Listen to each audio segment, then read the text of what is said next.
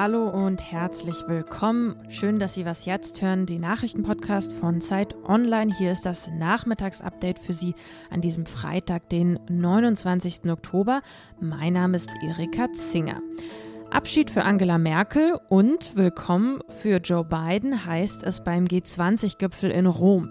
Eines unserer Themen im Update. Außerdem geht es um die Booster-Impfung. Die empfiehlt Gesundheitsminister Jens Spahn nämlich jetzt, wo die Corona-Zahlen wieder nach oben gehen. Redaktionsschluss für diesen Podcast ist 16 Uhr. Es ist der erste G20-Gipfel von US-Präsident Joe Biden und der letzte von Bundeskanzlerin Angela Merkel. Am Samstag beginnt der Gipfel in Rom.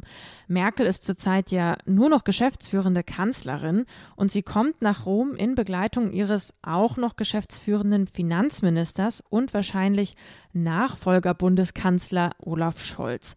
Während Corona, da konnten sich die Staats- und Regierungschefs der wichtigsten Wirtschaftsmächte nur digital treffen.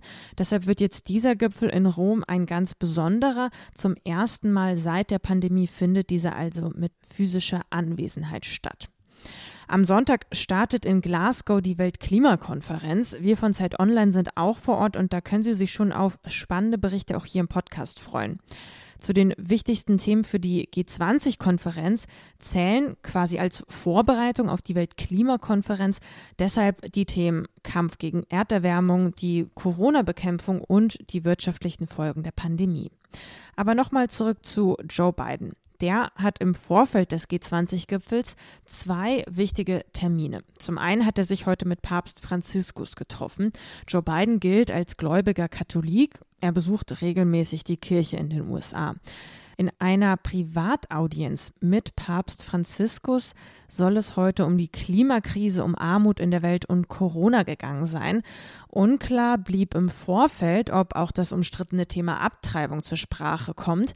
Bidens Regierung unterstützt das Recht auf Abtreibung, was allerdings im Widerspruch zur Position der katholischen Kirche steht.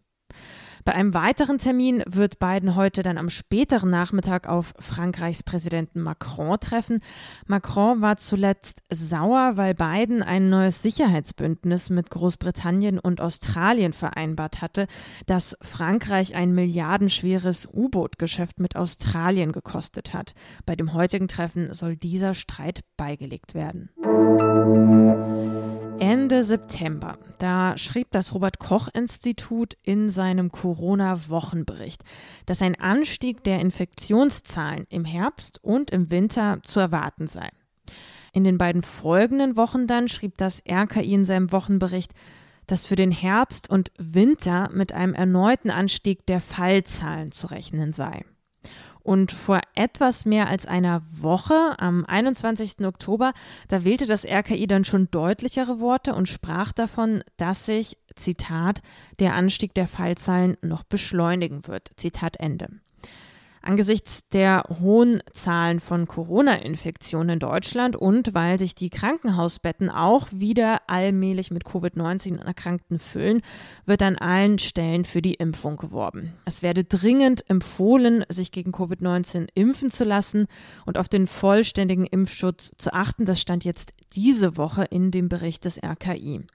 Gesundheitsminister Jens Spahn hat nun für die Auffrischungsimpfung geworben, das sogenannte Boostern. Empfohlen sei das für Menschen über 60 Jahren, aber auch für Pflegebedürftige und Menschen, die im Gesundheitswesen arbeiten. Wer nicht in diese drei Kategorien fällt, muss sich keine Sorgen machen. Es ist genügend Impfstoff für alle da. Das sagte Spahn im RBB Inforadio heute. Wir haben Impfstoff mehr als genug. Wir haben so viel Impfstoff, dass wir zum einen ihn mit der Welt teilen können. Wir werden bis Jahresende 100 Millionen Dosen auch an die Welt, an andere Länder geben. Aber wir haben eben auch genug Impfstoff natürlich, äh, um alle, die wollen, in Deutschland auch frisch zu impfen. Ja, und zum Ende dieses Nachrichtenblocks noch zwei kurze Meldungen, die heute wichtig waren. Der Konflikt zwischen der EU und Polen dauert weiter an. Aus Polen hieß es nun, man möchte die vom Europäischen Gerichtshof verhängten Strafzahlungen in Millionenhöhe nicht zahlen. Der Europäische Gerichtshof habe rechtswidrig gehandelt. Das sagte Polens Justizminister Ziobro in Warschau. Polen kann und sollte auch nicht nur einen einzigen Slotty zahlen, sagte er außerdem. SPD-Chef Norbert Walter Borjans hat seinen Rückzug von der SPD-Spitze angekündigt. Im Dezember will er nicht mehr für den Parteivorsitz kandidieren. Seine Entscheidung begründete er damit, dass es nun Zeit sei für Jüngere. Was noch?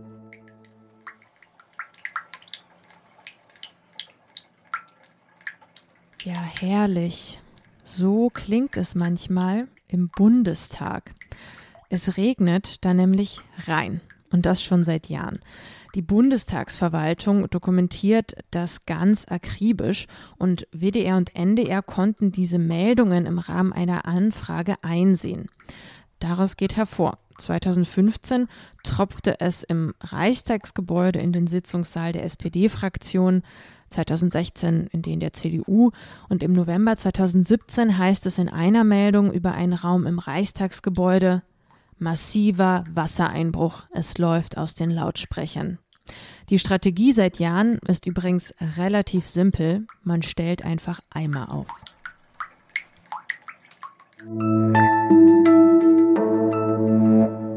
Das war's mit dem Update für heute an diesem Freitag. Ich will Sie an dieser Stelle wie immer auf unseren Politik-Podcast hinweisen. Wir von Was jetzt freuen uns wie immer von Ihnen, liebe Zuhörerinnen und Zuhörer, zu lesen. Schreiben Sie einfach an wasjetzt.zeit.de. Am Montag gibt es dann die nächste Folge Was jetzt, ebenfalls mit mir, Erika Zinger. Bis dahin, genießen Sie das Wochenende. Tschüss, machen Sie es gut.